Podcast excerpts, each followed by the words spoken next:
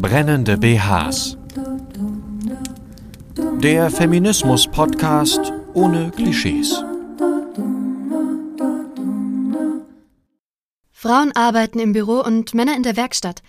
Das haben wir uns nicht ausgedacht, sondern das zeigt die Statistik.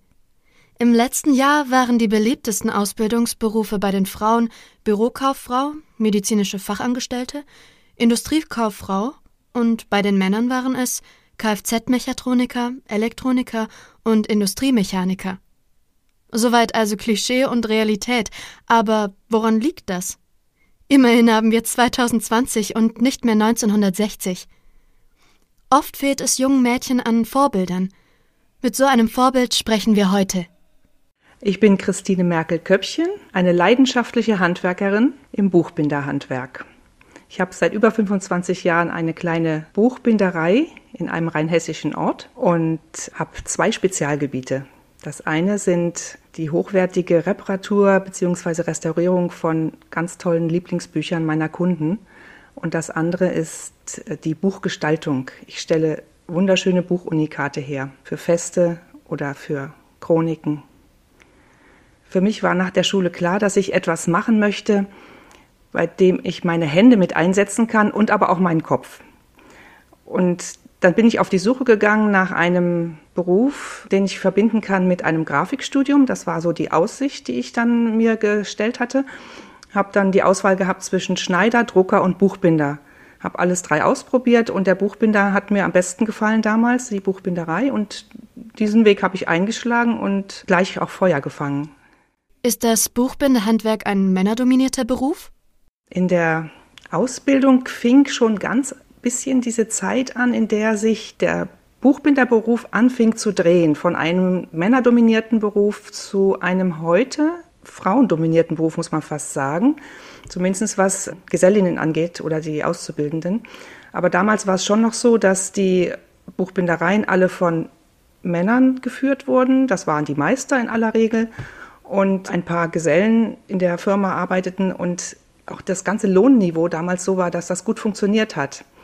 Und das hat sich heute geändert. Also die Männer sind abgewandert in die industrielle Buchbinderei, weil da einfach viel mehr Geld zu verdienen ist und auch die Arbeitszeiten besser sind. Sie sind halt geregelter. Wenn man selbst einen Betrieb führt, ist das kein Acht-Stunden-Job am Tag.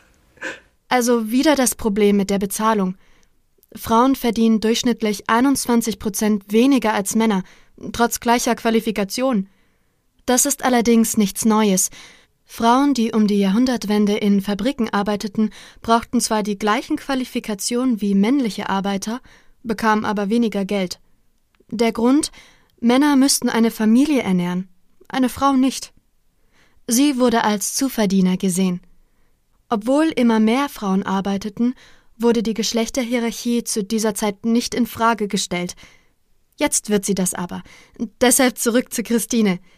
Nach ihrer Ausbildung und einigen Jahren als Gesellin hat sie nämlich begonnen, einen Meister zu machen. Und auf einmal war ihr Geschlecht ein Thema. Damals war das so, dass eine ganze Reihe Lehrlinge in den Buchbindereien waren. Ich war eine von vieren in dem Jahr. Da war das nicht so ungewöhnlich. Es fing eigentlich später an. Als ich dann die ähm, Meisterprüfung machen wollte und die Vorbereitungskurse gemacht habe, da war das schon so, dass ähm, fast nur Männer in dem Kurs waren, junge Männer. Und ähm, ja, und dass man schon sich überlegt hat, äh, warum macht man denn eigentlich den Meisterbrief? Äh, man will ja vielleicht mal eine Familie gründen, dann braucht man das doch gar nicht und überhaupt. Also das, das, da kamen schon solche Gespräche auf. Und ich hatte einen Arbeitsplatz damals in Frankfurt als Gesellin. Und da hat tatsächlich mein Chef zu mir gesagt, wozu wollen Sie denn den Meister machen? Sie sind doch so hübsch, Sie können doch heiraten und fertig. Mir hat die Sprache verschlagen, ich habe gar nichts gesagt. Ich habe ein halbes Jahr bei der Firma gearbeitet. Dann bin ich gegangen, weil ich mir gesagt habe, da habe ich keine Zukunft. Wenn der Chef so eine Einstellung hat und mich nicht unterstützen will, wenn ich weiterkommen möchte, dann äh, hat das keinen Sinn. Der Mann ist der Ernährer. Diese Vorstellung war auch im 20. Jahrhundert immer noch weit verbreitet. Zum Beispiel konnten Frauen erst ab 1958 ohne die Erlaubnis ihres Ehemannes arbeiten – ein wichtiger Schritt in Richtung Gleichberechtigung war auch die Eherechtsreform von 1977. Vorher waren Frauen zur Führung des Haushaltes verpflichtet. Fand der Ehemann, dass seine Frau diese Pflichten vernachlässigt, weil sie arbeitet, durfte er ihren Job kündigen. Das ist inzwischen Geschichte. Trotzdem kämpfen Frauen im Handwerk mit Vorurteilen und Stereotypen. Hattest du das Gefühl, dass du besonders gut sein musst, weil du eine Frau bist? Ja, das Gefühl hatte ich schon, dass ich äh, mich besonders anstrengen muss, um die gleiche Leistung, habe ich ja schon erbracht, aber dass sie auch wertgeschätzt wird und wahrgenommen wird von meiner Umgebung. Machst du im Umgang mit männlichen Kunden ähnliche Erfahrungen?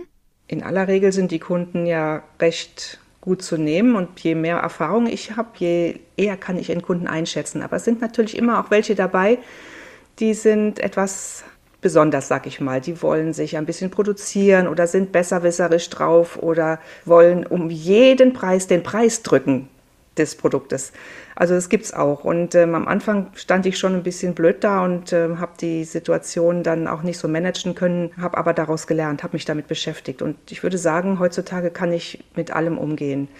Und habe auch schon einmal einen Kunden meine Werkstatt verwiesen, habe gesagt, dann möge er woanders hingehen und den würde ich auch nie mehr bedienen, weil er einfach so unverschämt war.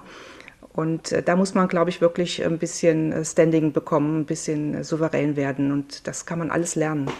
Das ist der Punkt, dass man als Frau eher mal nicht so ernst genommen wird und ähm, der männliche Kunde, sage ich mal, sich denkt, naja, das kriegen wir da schon raus, die äh, möchte dann die Harmonie haben in dem Kundengespräch und wird schon äh, einknicken. Und äh, in der Tat ist das ja so eine Sache, dass wir Frauen harmoniebedürftiger sind als Männer, sage ich jetzt mal so. Und da rutschen wir auch manchmal ein bisschen in diese Falle hinein, dass wir dann um des lieben Friedenswillens eher mal sagen, naja gut, dann mache ich das halt für so und so viel Euro. Ich denke, dass sich das wirklich ändert und auch schon geändert hat, dass die jüngeren Unternehmerinnen und Handwerksmeisterinnen souverän geworden sind, weil sie teilweise auch wirklich von ihren Betrieben leben müssen und wollen und diesen nachhaltigen Druck dann auch haben und sagen, das, das lasse ich mir nicht gefallen. Ich habe eine tolle Ausbildung, ich mache tolle Produkte und ich möchte einen fairen Preis dafür haben. Dieses Selbstbewusstsein, das kommt auch durch die Zusammenkünfte von Verbänden oder von Gruppierungen, von Frauengruppierungen. Deswegen finde ich die auch so total wichtig, dass man sich gegenseitig da in der Richtung stützt. Deshalb bist du selbst in einem solchen Verein aktiv. Kannst du mehr davon erzählen? Die Unternehmerfrauen im Handwerk in Rheinhessen, so ist der korrekte Name, ist ein ähm, kleiner Fachverband von Frauen, von Handwerkerinnen, selbstständigen Handwerkerinnen und mitarbeitenden Ehefrauen eines Meisters, die sich auf freiwilliger Basis zusammengefunden haben, schon seit 30 Jahren, um sich weiterzubilden, auf Augenhöhe, also von Arbeitgeberin auf Arbeitgeberin auch verschiedene Dinge mal zu besprechen, sich zu vernetzen, auf jeden Fall ganz wichtig. Und Unternehmerverbände gibt es eine ganze Menge. Die sind alle Männer dominiert. Aber einen Fachverband für weibliche Handwerker gibt es nur diesen einen. Und der ist so aufgebaut, dass es regional in Deutschland ganz viele von diesen Arbeitskreisen gibt, wie die sich auch richtigerweise nennen. Und dann gibt es entsprechend äh, einen Landesverband, in dem die alle zusammengefasst sind und einen Bundesverband und es gibt auch noch einen europäischen Dachverband. Die haben sie aber alle später entwickelt. Der Anfang ist wirklich aus der Basis gekommen, von den Frauen selber. Erst haben sich die Arbeitskreise gegründet und später dann die, die übergeordnete Hierarchie. Und ähm, in einem Verband, in dem eben weibliche Handwerker sind, kann man auch ganz andere Themen ansprechen. Da gibt es eben einfach Problematiken, die man äh, gerne mal mit einer anderen Frau, die in der gleichen Situation ist, bespricht, um sich zu helfen, auszutauschen, Tipps zu geben und auch einfach nur um das Gefühl zu haben, nicht allein zu sein in dieser Situation. Das ist sehr, sehr wichtig. Als ich 1996 mich selbstständig gemacht habe, bin ich einige Monate später gleich in diesen Verband eingetreten, der noch relativ frisch auch war. Aber das hat mir unglaublich viel gebracht, jeden Monat einmal abends für zwei Stunden sich zu treffen mit diesen Frauen, über Themen zu sprechen, die einen betrieblich bewegen, vielleicht auch von der Persönlichkeitsentwicklung bewegen und ähm, auf diese Art und Weise sich weiterzubilden. Was denkst du? Nähert sich das Geschlechterverhältnis in Handwerksberufen langsam an? Aus meiner Sicht und Erfahrung der letzten Jahrzehnte kann man ja schon fast sagen, habe ich schon den Eindruck, dass es eher mal Mädchen gibt, die sagen, so, ich werde jetzt Heizungsmonteurin oder Steinmetzmeisterin oder Steinmetzgesellin erstmal. Ich denke, das hat sich äh, vergrößert, dieser Anteil an Frauen an diesen Berufen und es ist vielleicht aber auch so, dass es mehr sichtbar geworden ist. Vielleicht gab es das früher auch schon, aber die waren dann nicht so sichtbar. Heute wird da ja mehr Fokus drauf gelegt. Aber ich denke auf jeden Fall, dass es mehr Frauen im Handwerk gibt und das ist auch gut so. Laut Zentralverband des deutschen Handwerks war letztes Jahr fast ein Fünftel der Auszubildenden in handwerklichen Berufen weiblich. Aber warum nicht mehr? Die Kinderbetreuung ist ein ganz großes Problem, denn die Handwerker sind in aller Regel noch sehr traditionell in ihrer Familienführung, in ihrer Lebensgestaltung. Das liegt einfach an dem, am Handwerk an sich. Der ganze Bereich der Familie, der Kindererziehung, das Schauen nach der Schule und Elternabende oder sowas, das bleibt alles als Arbeit für die Frau oder die Betätigungsfeld ist das für die Frau. Ja, und dann kann natürlich die Frau nicht mehr viel parallel nachher nebenher noch machen. Ne? Irgendwo ist auch der Tag hat nur für sie auch nur 24 Stunden. Um nochmal ganz kurz auf meine eigene Situation zurückzukommen, damals, das war, ist er jetzt, wie gesagt, als die Kinder dann in den Kindergarten kamen, ungefähr 25 Jahre her. Da gab es hier in diesem Ort einen Kindergarten in traditioneller Art und Weise, morgens von 9 bis 12 und nachmittags von 3 bis 5. Und unter diesen Bedingungen ist es für mich natürlich nicht möglich gewesen, eine, eine Arbeit anzunehmen, weil das Kind mit das nach Hause gehen musste. Das gab es nicht anders.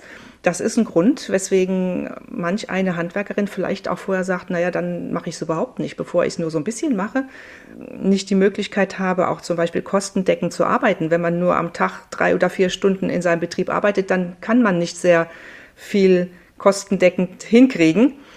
Das ist einfach dann viel zu wenig. Und diese ähm, Öffnung der Kindereinrichtung, sage ich mal, der Kindergärten und heute haben wir auch eine Kita und alles mit Vollzeit und so, das ist ja alles. Und diese Öffnung, die ist erst allmählich gekommen. Die ist heute toll und das ist vielleicht noch ausbaufähig, aber es ist schon viel, viel besser als vor 25 Jahren. Als Frau einen Handwerksbetrieb zu führen, ist äh, ja in dem Bezug der Kindererziehung und Familien Führung, sage ich mal, das Problem. Und da braucht man Unterstützung. Es müsste auch ähm, Möglichkeiten geben, dass man als Friseurmeisterin zum Beispiel ein Kind kriegt und trotzdem den Betrieb nicht sechs Monate zumachen muss.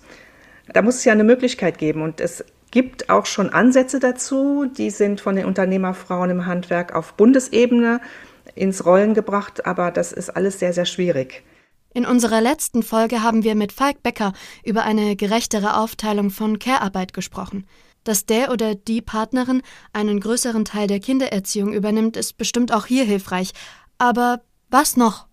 Da braucht man nicht nur von den Frauenverbänden die Unterstützung, also auch die, sage ich mal, mentale Unterstützung, die total wichtig ist und das Mut machen, sondern eben auch tatsächlich gesellschaftliche Handwerkszeuge, die, die einem helfen dabei. Das ist wirklich wichtig und das halte ich auch für einen Punkt, der sich entwickeln muss, damit wir mehr Frauen ins Handwerk bekommen und zwar in leitende Positionen.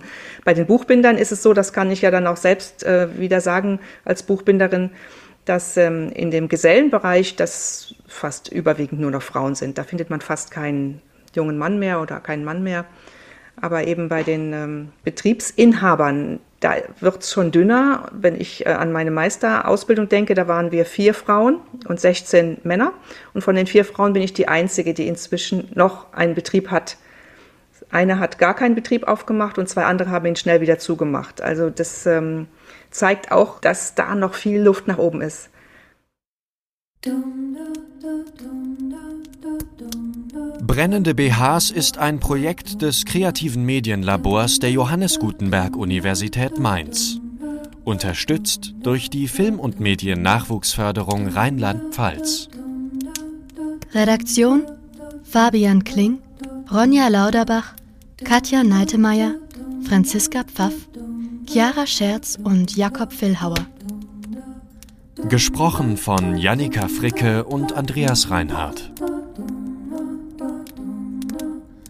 Im Intro und Outro hört ihr Wildburn von Ayla Nereo.